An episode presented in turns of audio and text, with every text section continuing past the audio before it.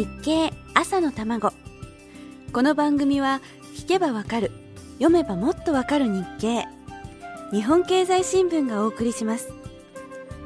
おはようございます。林さやかです。いよいよ選挙の時が近づいてきましたね。なんとなく世の中がざわざわしています。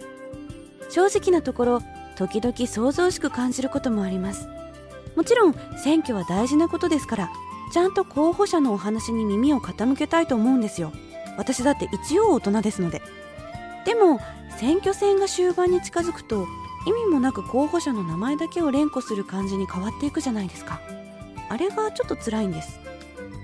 8月に総選挙が行われるのは今回が初めてだそうです。世の中がどんな判断を下すのか次の政権を取るのはどこなのかもちろん無関心ではいられません。私は特にどこの政党を支持しているわけではないのでいわゆる不動票の中に入る一人です。子供の頃は不動というのを動かないという真逆の意味で考えてました。そうです。野球の実況とかでアナウンサーが言う不動の4番打者という時の不動ですね。それがふわふわ動いてどっちに行くかわからない票の意味だと分かったのは随分大人になってからだったような気がします。もっとも野球の方も4番打者がコロコロ変わるのでふわふわ動く方の不動の4番打者になっているチームがありそうですけどね。まあそれはさておきまして選挙にも経済が絡んでいるんだなということを先日感じたのは横浜市の市長が辞任した時でした。あと半年任期が残っているのに辞めてしまった市長。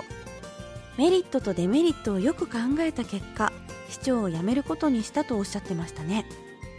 メリットとデメリットってどういうことなんだろうと思ったんですけど新聞で読んだ記事などを総合すると市長として残り半年で達成できる仕事の価値よりも半年早く辞任して国の総選挙と一緒に市長選もやってしまうことで節約される費用の方が大きいと判断したということだったようです。